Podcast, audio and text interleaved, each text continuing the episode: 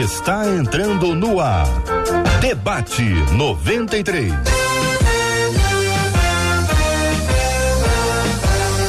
Realização 93 FM. Um oferecimento Pleno News. Notícias de verdade. Apresentação J.R. Vargas. Alô, meu irmão. Alô, minha irmã. Ah, que fala. J.R. Vargas, estamos de volta, começando aqui mais uma super edição do nosso debate 93 de hoje. Que a bênção do Senhor repouse sobre a sua vida, sua casa, sua família sobre todos os seus, em nome de Jesus. Bom dia, Marcela Bastos. Bom dia, J.R. Vargas. Bom dia aos nossos queridos ouvintes. Como é bom estarmos juntos.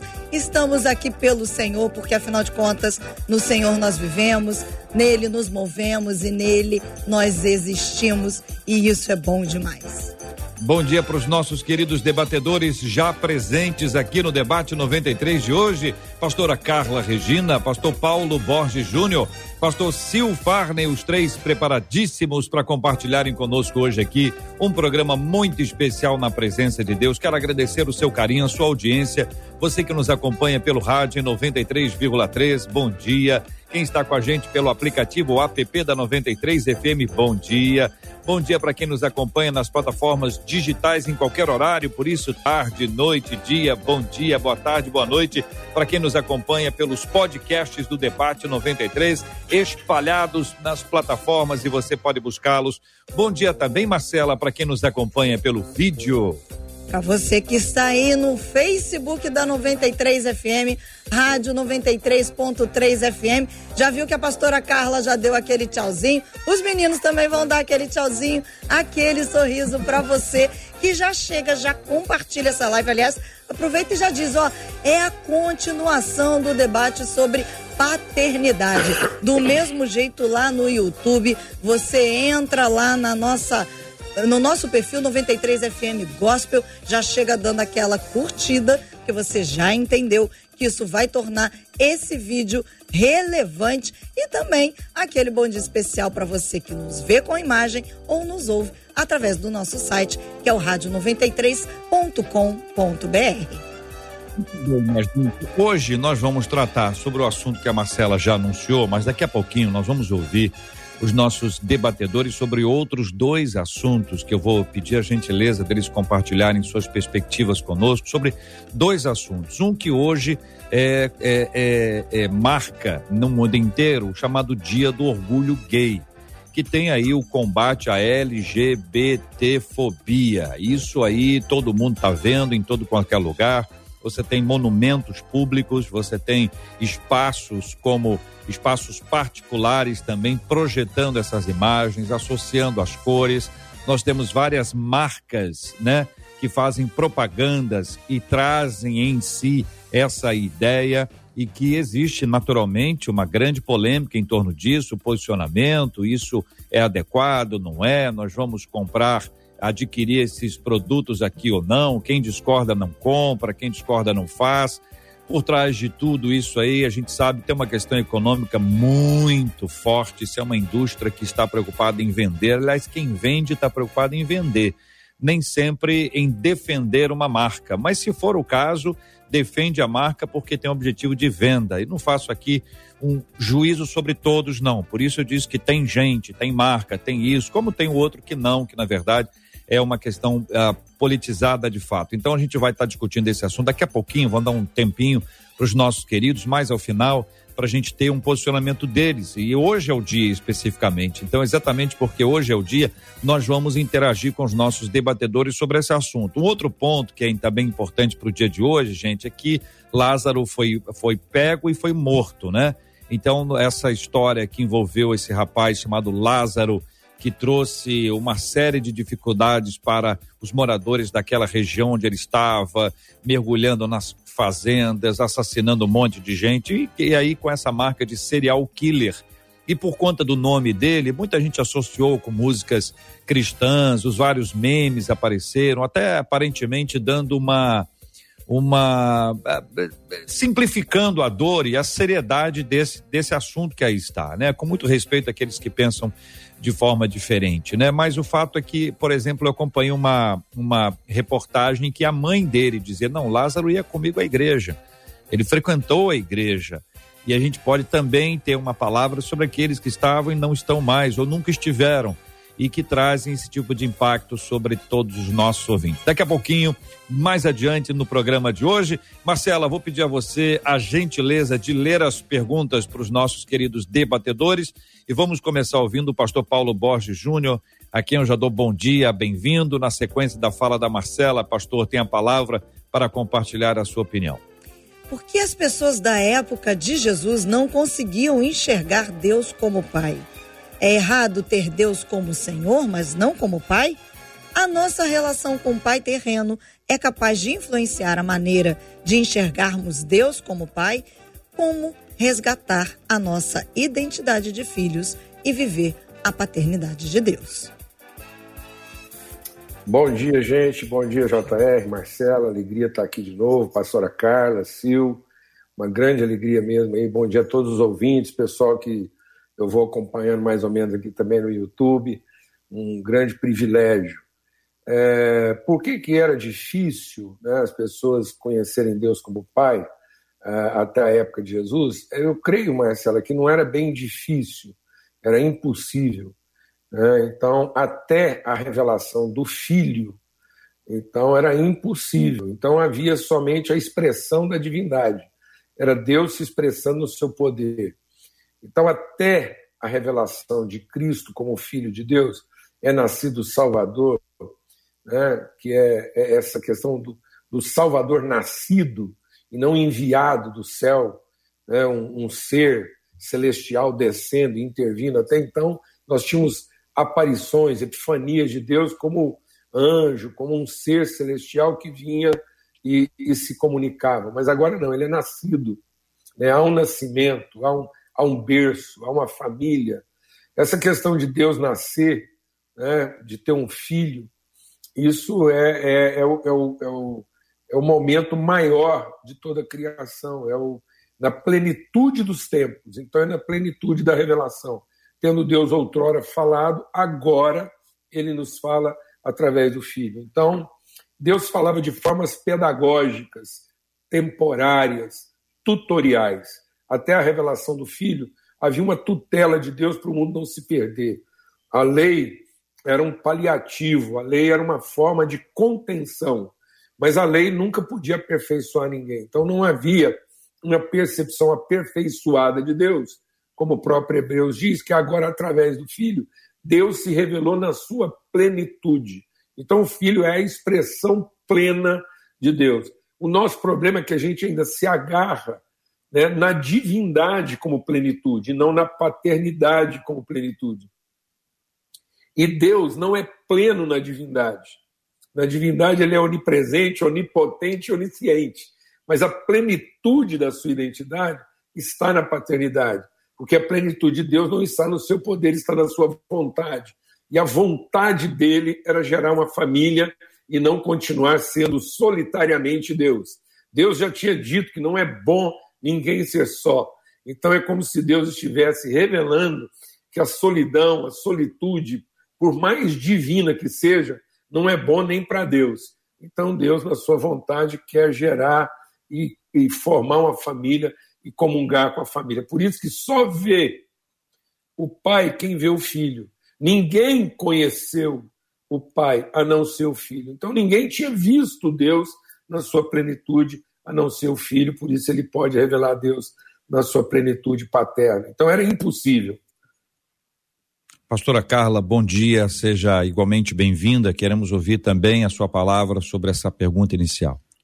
Bom dia, JR, bom dia aí aos queridos ouvintes, aos debatedores. Que prazer estarmos juntos uma vez mais dentro desse tema tão relevante Glória a Deus por isso.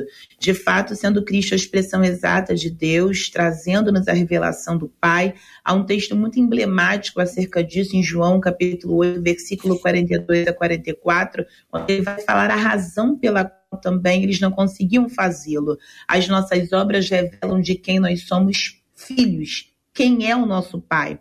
Falava no debate passado sobre uma das, das dos conceitos mais tremendos que já ouvi acerca do filho, aquele que tem a consciência do pai que tem. Sendo Cristo a revelação do Pai, perceba o que o texto vai dizer. Se Deus fosse o vosso Pai, certamente amarias, porque me amarias, porque eu saí e vim de Deus, não vim de mim mesmo, mas ele que me enviou. Aí ele faz uma pergunta: por que não entendeis a minha linguagem? Por não poder ouvir a minha palavra. Vós tendes por pai o diabo e quereis satisfazer os desejos de vosso pai. Ele foi homicida desde o princípio e não se firmou na verdade, porque não há verdade nele, e profere mentira, fala o que lhe é próprio, porque ele é mentiroso, pai da mentira. Então, sendo ele a expressão da verdade, sendo a verdade, é aquele que se revela para os tais e aqueles que porventura não reconhecerem, não podem serem feitos filhos de Deus, que é a proposta da vinda de Cristo. Veio nos ensinar, é o primogênito, ensinar o que é ser filho de verdade e trazer a nós a revelação exata do nosso Pai. Pastor Silfarne, bom dia, bem-vindo, querido. Igualmente, a mesma pergunta, queremos ouvi-lo. Bom dia, JR. Bom dia, querida Marcela, pastora Carla, meu grande amigo Paulo, meu irmãozão. Que bom estar junto mais uma vez aqui nesse tema tão interessante. Só para esclarecer, evidentemente, o Antigo Testamento algumas vezes Deus é chamado de pai, né? Só para deixar claro o registro. Né? Eu lembro aqui, eu encontrei aqui Deuteronômio 14, 1. Vocês são os filhos do Senhor, seu Deus. Porém, a perspectiva de paternidade em relação a Deus no Antigo Testamento era muito mais de senhorio, né? Pai no sentido de ser senhor, de ser criador, de ser dono, na verdade. Aquela, aquela questão quase do senhor com o seu escravo, né? Ah, Jesus vem mostrar uma revelação mais ampla dessa paternidade. Então, há mais de 10 ou 12 citações de pai no Antigo Testamento em relação a Deus, mas não havia clara revelação disso. Isso é uma questão básica de início de seminário teológico, entender que a revelação bíblica é progressiva, nós sabemos disso, então é na plenitude dos tempos, quando o filho se revela, é que essa relação pai-filho fica mais clara, como o Paulo e a Carla disseram. Por isso, Jesus usa a expressão aba do aramaico, né, que seria traduzido talvez a tradução mais livre, papai, paizinho, nessa intimidade relacional. Então, embora houvesse a consciência de uma paternidade em Deus no Antigo Testamento, essa consciência era uma paternidade muito distante do que entendemos como paternidade hoje. Era uma paternidade, repito, de senhorio, de governo e não de relação. E aí sim, é, a partir do Cristo revelado, do Filho unigênito, que renuncia à sua unicidade para tornar-se filho primogênito, é irmão de muitos irmãos, é que nós começamos a entender claramente a relação do Pai conosco. Muito bem, eu queria pedir a vocês que nos ajudassem a compreender a questão que envolve a adoção.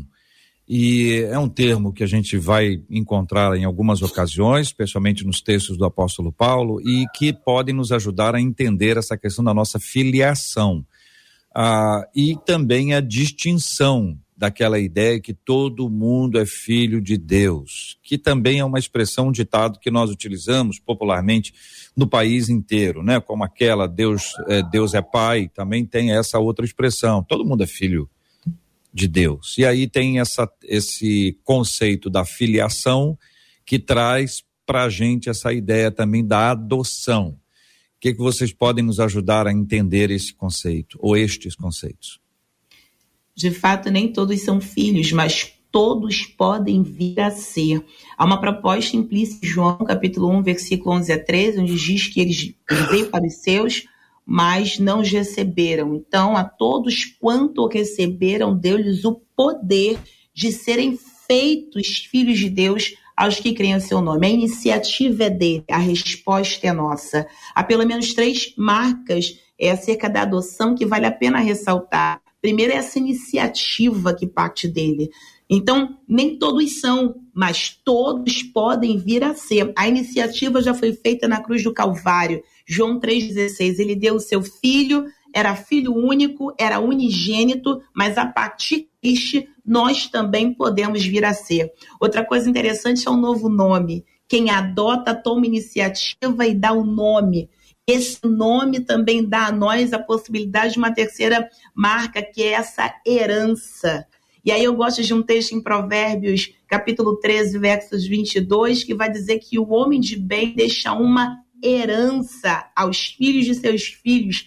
É tremendo perceber que essa adoção de Deus, ela, ela, ela nos faz entender que ele toma iniciativa, que ele nos dá um novo nome, mas que agora nós temos acesso a essa herança. Só que João vai dizer que tudo isso é para os que creem. Então você tem um acesso através da fé, a fé no Filho de Deus, e através da fé do Filho de Deus, de fato seremos feitos também coerdeiros com Cristo. Isso, o escândalo da graça, que para muitos é difícil, por isso tanta reprodução de uma paternidade terrena é em detrimento ou prejudicando uma visão da maravilha que é a paternidade de Deus.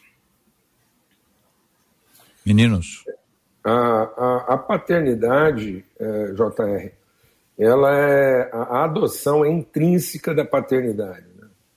Então a gente já compartilhou aqui que toda mãe tem certeza que é mãe. O pai crê.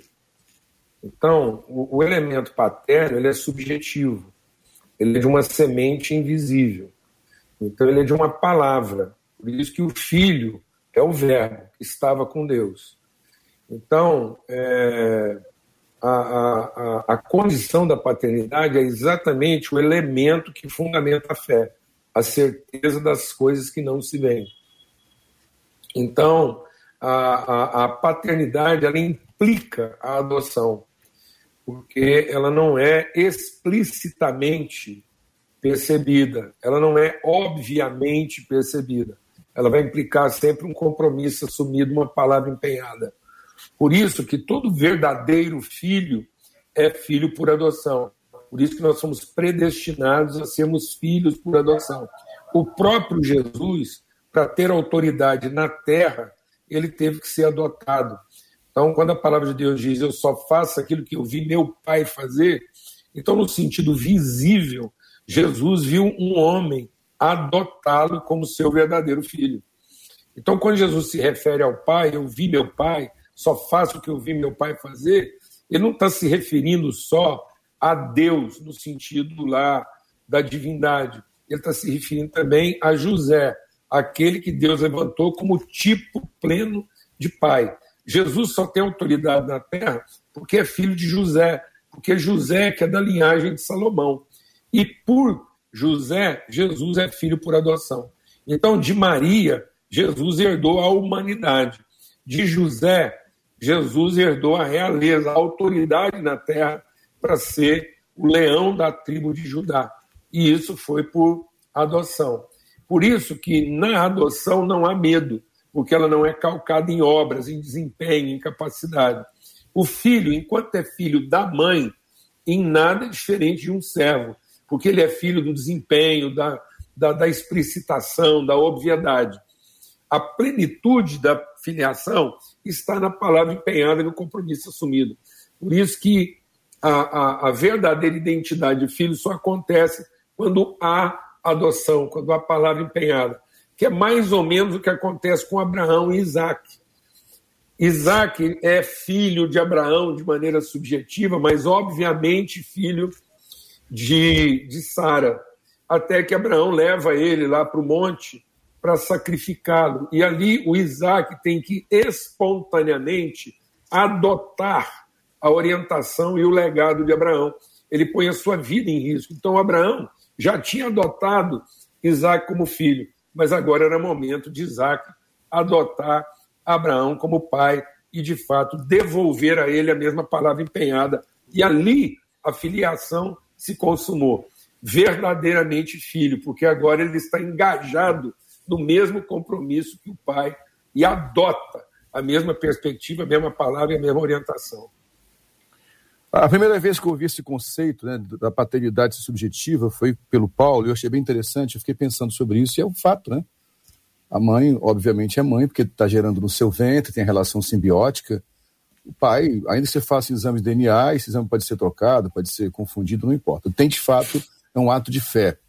E como nós explicamos, antropologicamente, é o homem que tem que ter mais fé, ele que ia para caça, para pesca, para o plantio, e tinha que trazer o produto do seu trabalho. E ele só vai caçar porque cria na caça. Ele só ia pescar porque cria na pesca, só ia plantar porque cria na colheita.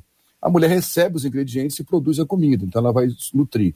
Essa analogia da religião e a paternidade de Deus é bem clara nesse sentido. Sim, todo pai é pai por adoção, como Paulo disse. Eu queria só ampliar um pouco mais, Jota, se me permite, falando em adoção, o quanto isso é belo, né? o quanto todos nós precisamos ser pessoas que adotam. Talvez não precise adotar ou não adote necessariamente é, é, registrando uma criança, como o Paulo tem duas filhas lindas adotadas, ou outras pessoas têm. Mas você pode adotar por um tempo, você pode adotar influenciando meninos e meninas. Eu sempre cito a minha história, o Jota e meus colegas debatedores e ouvintes. Eu me converti com 11 anos de idade e na igreja evangélica eu fui encontrar modelos de paternidade. Com todo respeito ao meu falecido pai, ele fez o que pôde fazer, mas não tinha uma boa estrutura de paternidade, era um homem muito bruto, um homem muito duro, né, do Nordeste, um homem com amantes. Eu não quero manchar aqui a sua memória, mas de fato era um homem assim. E na igreja também encontrei equívocos, lógico, mas encontrei homens que eram modelos, que eram referências. E eu busquei nesses homens uma adoção paterna temporária, pelo menos. Eu fico pensando aqui, todos nós, eu quero explicar aqui, até as meninas podem exercer paternidade, no sentido de, do modelo de referência, de, de influência positiva, né? Como os homens também podem exercer maternidade. Não quero entrar já tanto no tema complexo aqui, mas é de fato, que é o afeto que eu estou falando. Então nós precisamos exercer paternidade. Nós precisamos de pessoas, é lógico que a figura masculina faz muita falta nessa hora, sem dúvida alguma. Né? Homens que exerçam paternidade nas igrejas, a gente estimula muito na igreja, sabe, Jota? Ah, que homens, se, homens que sejam acompanhados se ofereçam para trabalhar no Ministério Infantil da igreja, por exemplo, porque nós precisamos entender que essa, essa, essa adoção de filhos é um processo. O pai nos ensinou, o seu filho é enviado, como Paulo Borges falou, e se submete à adoção de José, e agora o modelo é esse que adotemos outras pessoas, sejamos referência para as pessoas, porque tudo que Deus fez é para ser continuado nos seus filhos, para dar sequência à sua obra. Dentro dessa linha, gente, lendo aqui Romanos 8:15, porque não recebestes o espírito de escravidão para viverdes outra vez atemorizados, mas recebestes o espírito de adoção, baseados no qual clamamos Abba Pai. Então nós temos a conexão dessa expressão Abba Pai, que já foi anteriormente mencionada, com esse conceito da adoção. E aí, nessa perspectiva da adoção divina, para que a gente possa trazer um tipo de marca, porque é, essa, essa, essa distância entre o conceito de todo mundo é filho de Deus com a ideia de que somos por Deus adotados, né? Deus resolveu nos adotar. E a, a ação de Deus ao resolver nos adotar, ela deve ter algum critério. Então, eu preciso que vocês nos ajudem, porque dentro desse, desse aspecto é, do nosso dia a dia, há muitas discussões sobre quais crianças são adotadas e quais crianças não são adotadas. Quais são, quais são as características? Você tem uma série de, de pontos que não, não é o caso aqui da gente aprofundar, mas quais são os critérios que Deus utiliza para nos adotar? E o que acontece do momento em diante em que nós uh, nos percebemos ou quando nós descobrimos que somos por Ele adotados? Que tipo de relacionamento passa a fluir na nossa vida a partir dessa perspectiva, queridos irmãos? Então, a, a, perdão, Carla, pode iniciar. Primeiras, Fica à vontade. Primeiras moças, pode, pode falar você, por gentileza. ô, ô, JR, vou uma fala bem curtinha, eu quero passar para o pastor seu Fagner, mas é, é impressionante como eu comecei falando acerca de como a natureza do pai ou as obras que fazemos reflete de quem nós somos filho. E é impressionante como a consciência do pai que temos vai fazer com que a gente deseje desenvolver a natureza dele. Então, você vê o equívoco de muitos que têm, têm Deus o Senhor em detrimento de ter nele o pai, vivendo uma relação parcial quando poderia ser integral, uma relação em pedaços quando poderia ser por inteiro, justo por não buscar desenvolver em Deus um relacionamento. E aí, é, quando você tem um relacionamento com Deus que é saudável, que é frutífero, você acaba desenvolvendo aí pelo menos três aspectos dessa paternidade.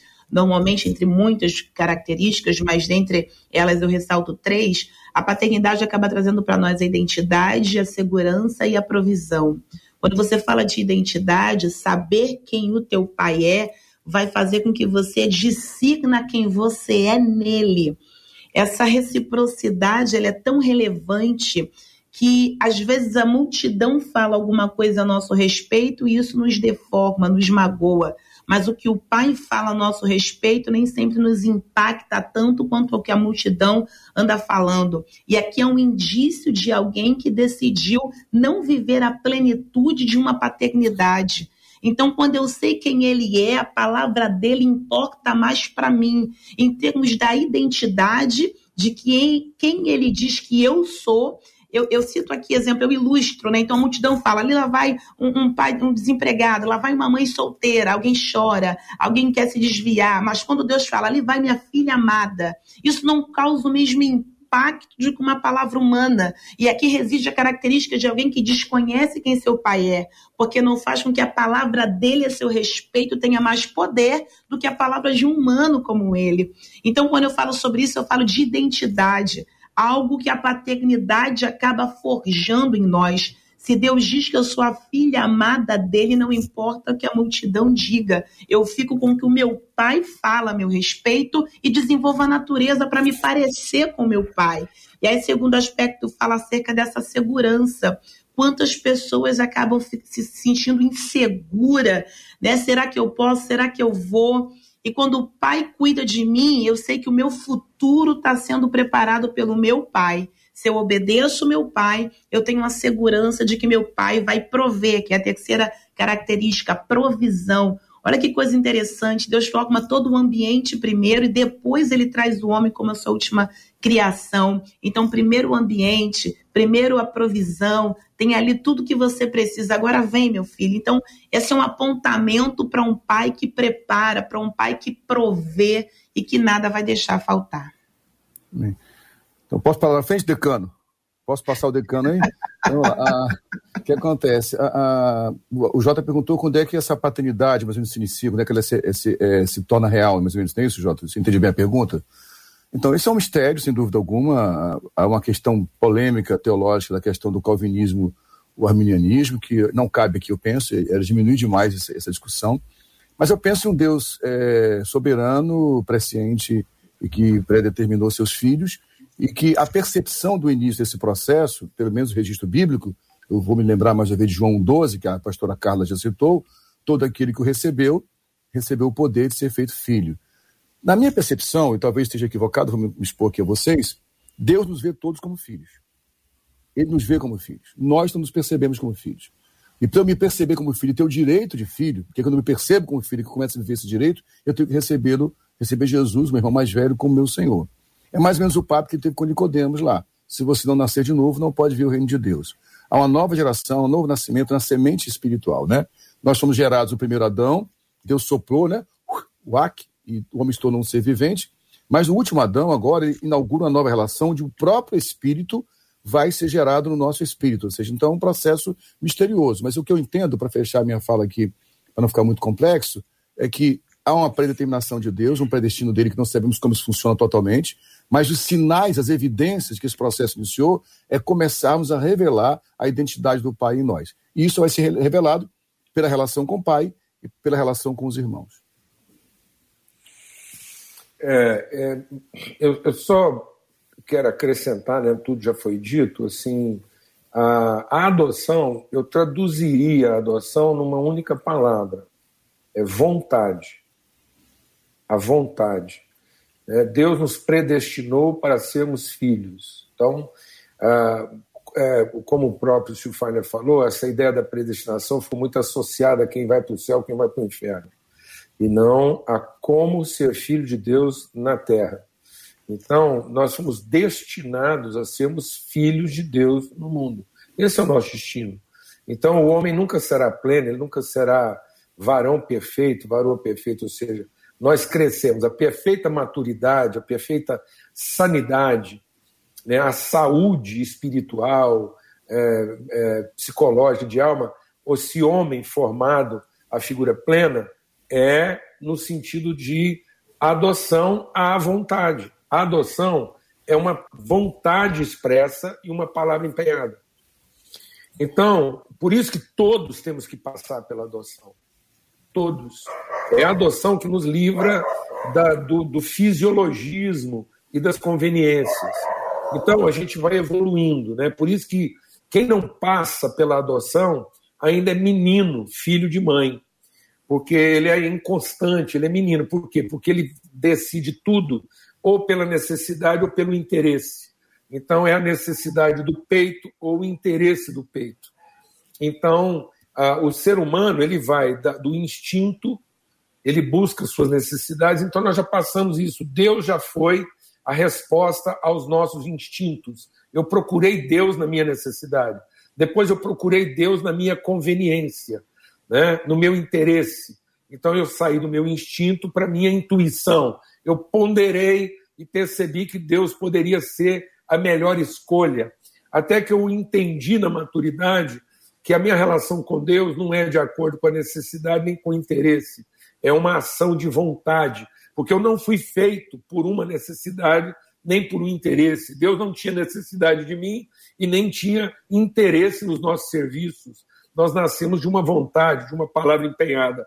Então a adoção é essa palavra empenhada que nos torna todos maduros, independente do que eu estou precisando, independente do que eu estou sentindo, independente do que me interessa, eu tenho uma palavra empenhada numa relação.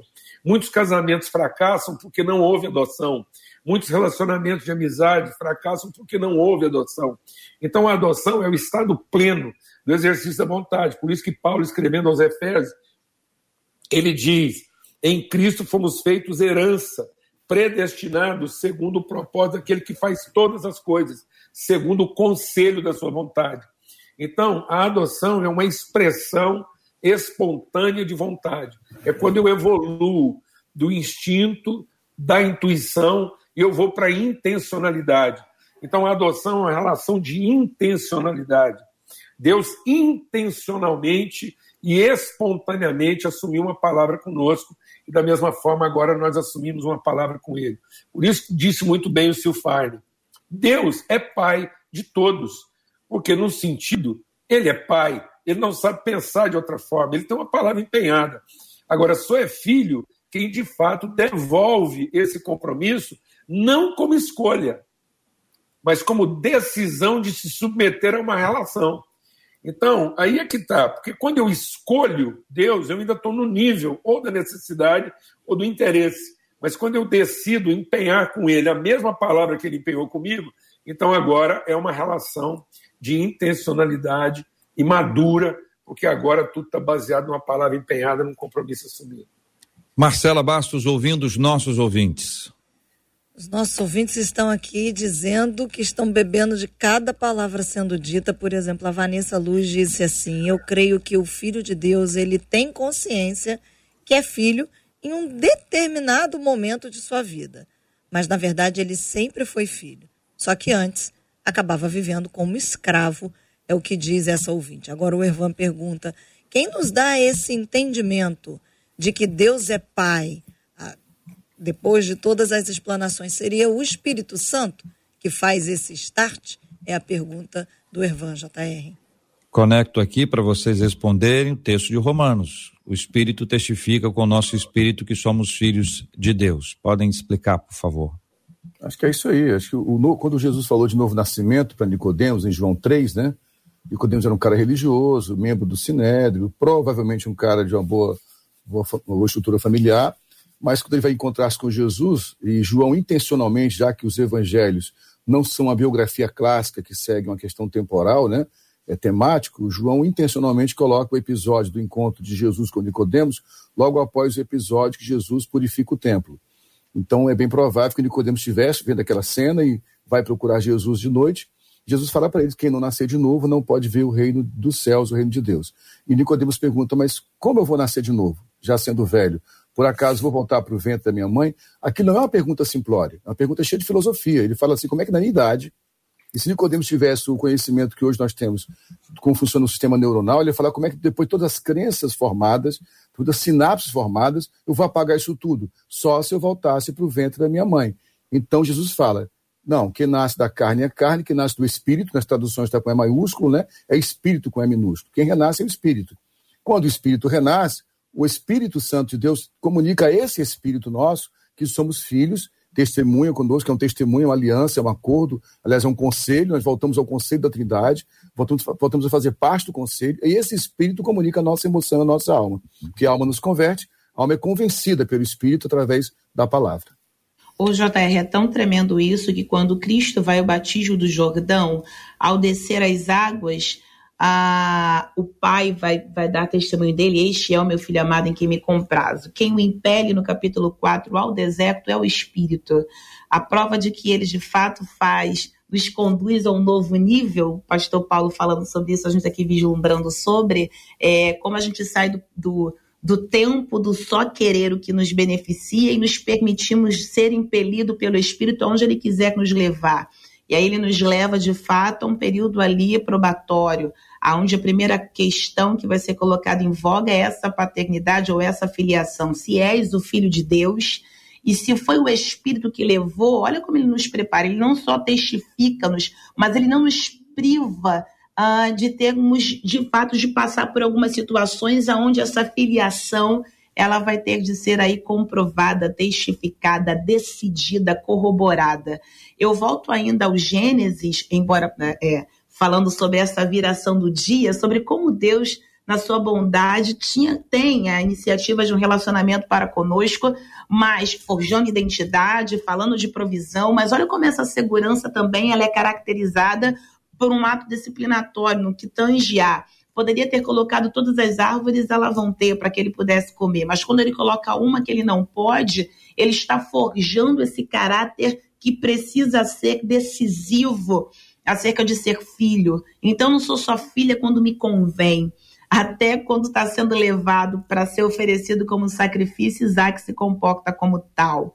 Então é necessário que nós sejamos imitadores, como diz Efésios 5:1, como filhos amados. Então, filho se submete porque acredita que o pai tem o melhor para ele.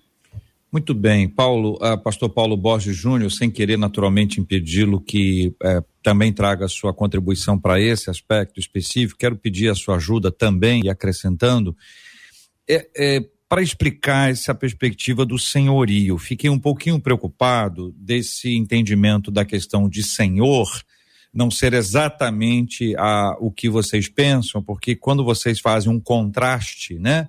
O contraste dá a impressão que o outro lado está errado, né? Que é isso ou é aquilo, essa coisa dualista que nós temos hoje, nesses polos bem, bem distantes. E eu queria pedir a, a, sua, a sua ajuda, a sua perspectiva sobre esse, esse ponto que nos leva a ter nosso Deus como nosso Senhor, a quem nós pertencemos, se é esse o seu entendimento, que vai sendo desenvolvido ao longo do tempo com uma outra perspectiva, mas se uma anula a outra. Ô JR, assim, você não atrapalhou nada não, pelo contrário, você só ajudou, porque aquilo que eu ia compartilhar é exatamente dentro desse contexto aí. A gente ainda tem uma certa sensação que o Espírito Santo é um ente que nos possui. Então a gente acha que o Espírito Santo vai entrar dentro da gente para nos possuir. Então está lá o ser humano e o Espírito Santo vem e entra como uma possessão. Não, o reino de Deus é como um homem que plantou uma semente e o Espírito foi derramado sobre toda a carne. Então a semente ela está plantada dentro. Ela não é um líquido que vem enchendo de fora para dentro ela é uma fonte plantada na interioridade. Então, a submissão não é a submissão a uma ordem, é a submissão a uma natureza que está sendo formada. Então, Deus é Senhor porque Ele é uma natureza sendo formada. O Espírito Santo não é um ente que me possui como um espírito possuidor. Nós perdemos o contato com os nossos debatedores e já já vamos retomar esse contato. E agora eu deixo você com Cleide Jane e Midian Lima cantando Desperta.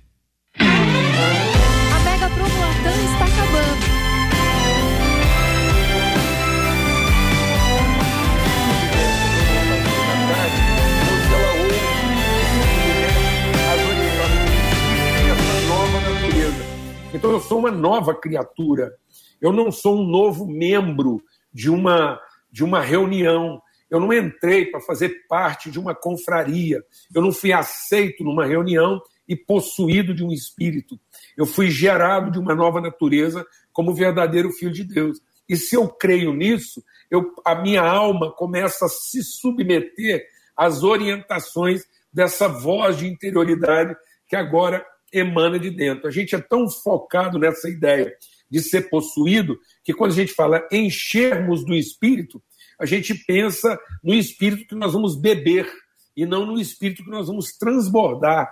A plenitude do Espírito está naquilo que eu transbordo e não naquilo que eu bebo.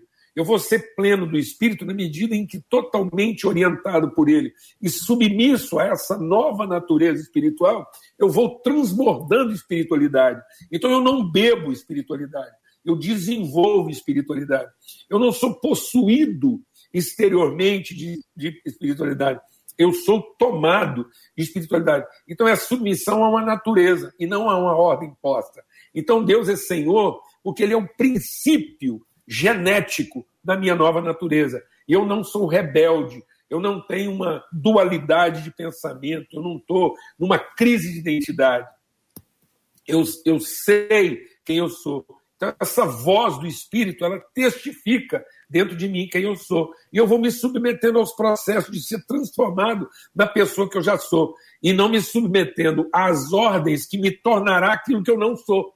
Então, essa submissão que você fala do julgo, são pessoas que se submetem a uma ordem na expectativa de se tornarem o que não são, que foi a promessa de Satanás. Então, isso é ensino de demônios. Seguir uma determinada ordem para se tornar o que você não é, é ensino de demônios. Mas se submeter à natureza do que agora você já é e que o Espírito revela na sua interioridade, isso é verdadeira espiritualidade. Muito bem, quero agradecer aos três a enorme contribuição de vocês a esse nosso pensar, essa nossa reflexão sobre a questão da paternidade, sobre a questão da nossa filiação, envolvendo também a adoção, tema que nós tratamos tanto na semana passada quanto hoje, buscando esclarecer os nossos ouvintes dessa temática, Marcela. Os nossos ouvintes estão aqui agradecendo. Vou fazer o destaque aqui da Femily Pérez aqui no YouTube. Ela disse assim: botou entre aspas. Deus sempre foi e se mostrou como pai, mas só seremos filhos pela decisão de se submeter a uma relação intencional com o pai. Fecha aspas, pastor Paulo Borges Júnior, no debate 93, diz essa ouvinte. Que espetáculo de debate. Muito obrigada, é o que ela agradece. Muito bem, quero agradecer o carinho dos nossos ouvintes, sempre tão amorosos, generosos e sempre intercessores dos debatedores e do nosso time. Pergunto a vocês sobre esse aspecto que tem sido uma temática constante nas nossas reflexões, que envolvem as manifestações de apoio e utilizando a palavra orgulho por parte daqueles que se manifestam favoráveis a todo o processo de LGBTQI, etc, etc ah, e que trazem aí nesse dia especificamente, no dia de hoje, essa marca, mas já vem discutindo isso por meio de muitos produtos, de muitos serviços, aí são marcas, no sentido de marcas eh, e patentes, né?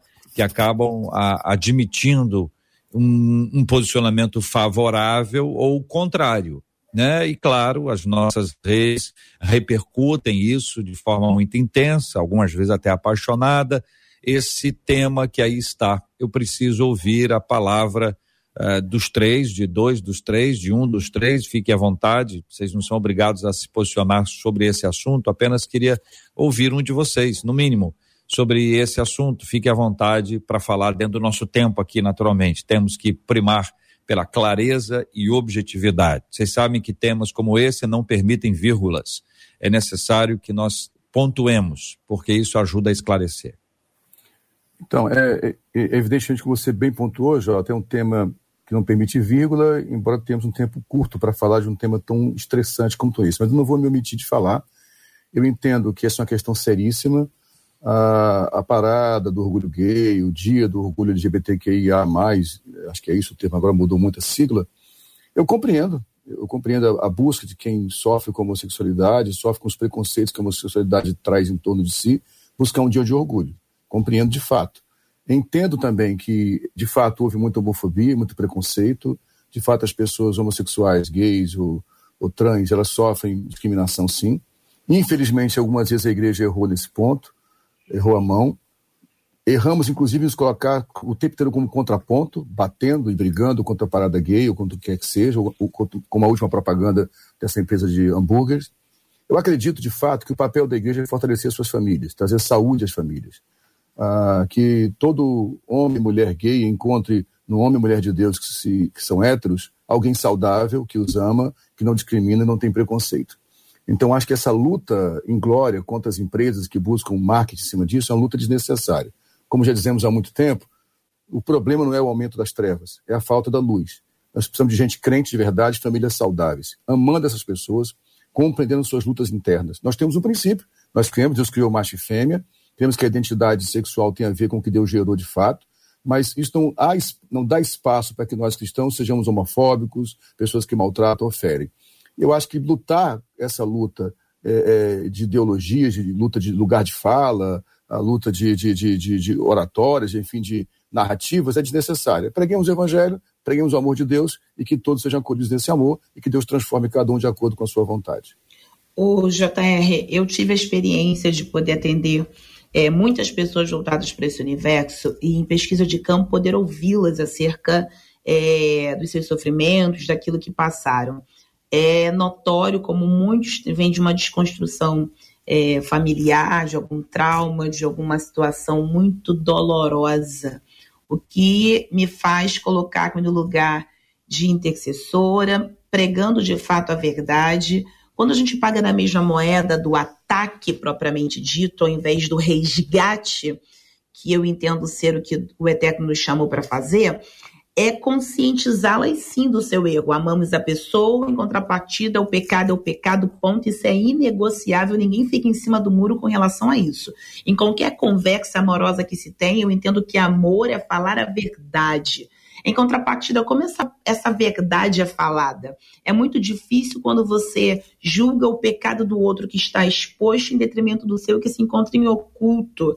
Então, essa, esse, essa, esse pecado, o que quer que bata a porta de outrem, todos nós somos suscetíveis a pecados, o que se muda aí é a natureza do mesmo, mas a minha grande preocupação é quando se empenha mais em agredir o outro do que empregar a verdade que pode resgatar o outro.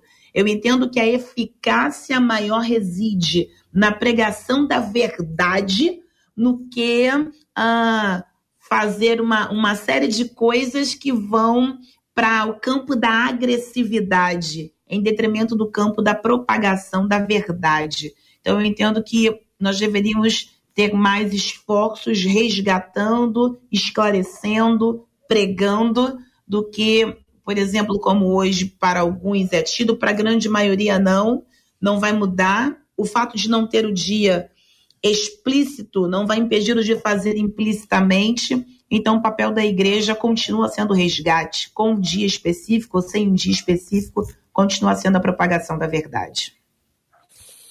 É, JR, até para poder ajudar na nossa reflexão, porque você disse que a gente pode, tem que pontuar e não pode ter vírgula, né?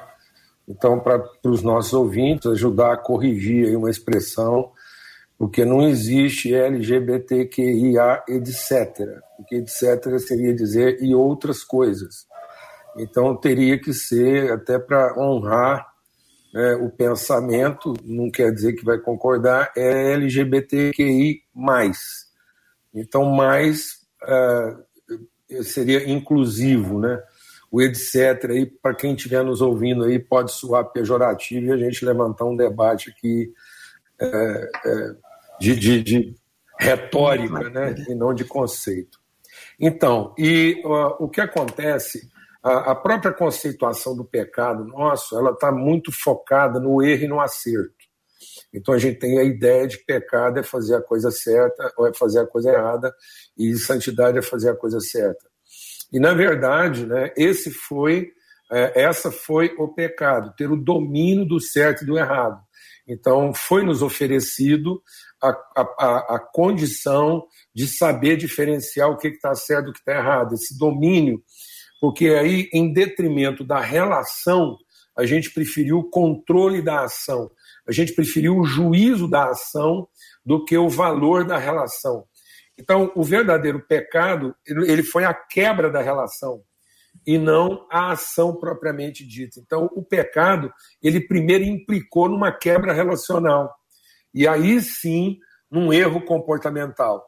E aí o pecado, do ponto de vista do seu erro comportamental, todos foram perdoados. E a partir de que todos já foram perdoados, foi reinstalada a condição relacional.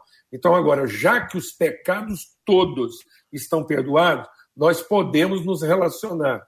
E a partir da relação, não pecar. Então, a, a, o perdão é para restaurar uma relação e não para corrigir um erro. E nós estamos tentando tratar o erro antes de nos apropriarmos do ambiente relacional que nos foi oferecido a partir do ponto de que todos os pecados já foram perdoados. Então, por isso que Jesus diz: Eu estou enviando vocês, vocês vão lá e perdoem os pecados, porque já foram perdoados. Não há mais sacrifício pelo pecado. Então, nós não podemos tratar esse assunto mais na perspectiva do quem está certo ou quem está errado, porque não é essa a questão. Por mais que existam erros e acertos, tem muitos erros sendo cometidos em, em todos os campos. Ou seja, nós não temos num campo hétero ou homo, ou que seja, um exemplo pleno que possa ser oferecido como referência, porque as relações estão ruins.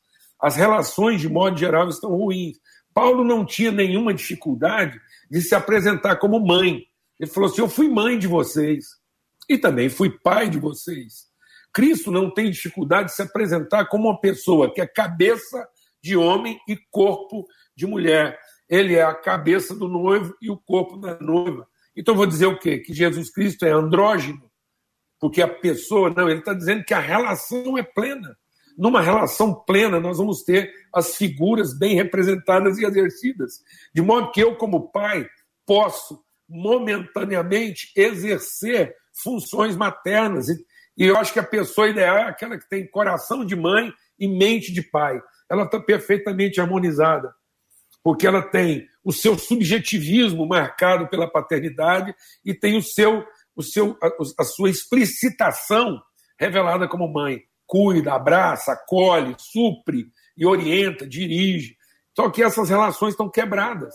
E nós estamos tentando acertar o comportamento para depois permitir a relação, sendo que nós tínhamos que abraçar a relação para ajustar o comportamento. Nós não vamos conseguir chegar a lugar nenhum enquanto a gente estiver tentando definir quem é que tem razão, porque essa foi a proposta do diabo. O diabo entrou no mundo propondo o domínio e o controle do certo e do errado. E Deus disse: olha, na verdade, não é bom que o homem seja só. Não é bom que ele seja solitário na defesa dos seus argumentos e das suas convicções, porque a verdade só pode ser revelada relacionalmente.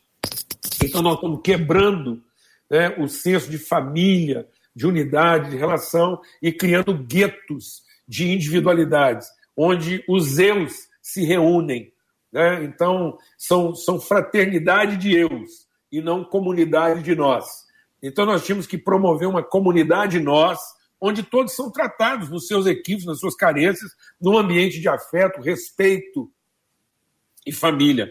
Então, primeiro nós temos compromisso com a relação, depois nós vamos conversar sobre os nossos ajustes comportamentais naquilo que constrói a pessoa e a consciência de pessoa. Mas nós estamos fazendo o inverso. E a igreja, nesse sentido, é grande responsável por esse conflito, porque já não é de hoje que ela estabeleceu condições para a pessoa ser aceita. Então, ela primeiro propõe o certo para depois admitir a relação. E aí ela deixa de contribuir como aquele lugar onde primeiro nós colocamos todo mundo para dentro e depois a gente, na relação, vai entender quem é que tem o seu entendimento transformado ou não. Muito bem, Marcela, são 11 horas e 58 minutos, horário de Brasília. O nosso tempo se esgotou, nós precisamos encerrar. Disse na abertura que teríamos também uma abordagem sobre a questão que envolveu Lázaro, né? Que hoje as informações são apresentadas de que ele não só foi aprisionado, como também foi morto. E esse é o quadro que aí está. Disse também na abertura que li uma entrevista de sua mãe dizendo que ele era um bom menino, queria a igreja. E aí a gente já sabe o final dessa história, infelizmente. Esse é o quadro que aí está ah, dada a complexidade do assunto, a exiguidade do tempo, nós vamos encerrar o nosso programa de hoje. Podemos voltar dando oportunidade para os nossos debatedores de amanhã trazerem uma palavra sobre esse ponto, Mastela, que envolve alguém que conhece a igreja, conhece o ambiente, não necessariamente a Deus e ao Evangelho, mas que de alguma forma tem ao longo de sua vida o distanciamento. O que que acontece? Quais são os riscos que aqueles que estão dentro hoje correm quais os problemas que nós podemos eh, trabalhar para evitar que eles sejam desenvolvidos. Então fica aí, Marcela, como sugestões para você conversar com os nossos eh, convidados de amanhã para eles apresentarem uma perspectiva para a gente no debate 93. Combinado, então, os nossos ouvintes não percam o debate 93 de amanhã.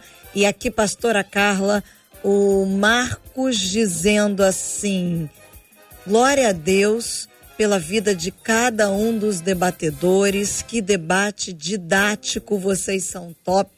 Muito obrigada, viu, pastora Carla? Eu que agradeço, Marcela. Um abraço, pastor Paulo, pastor Silfane, JR, Marcela. É um prazer estarmos juntos sempre. Abraço para todos e até a próxima.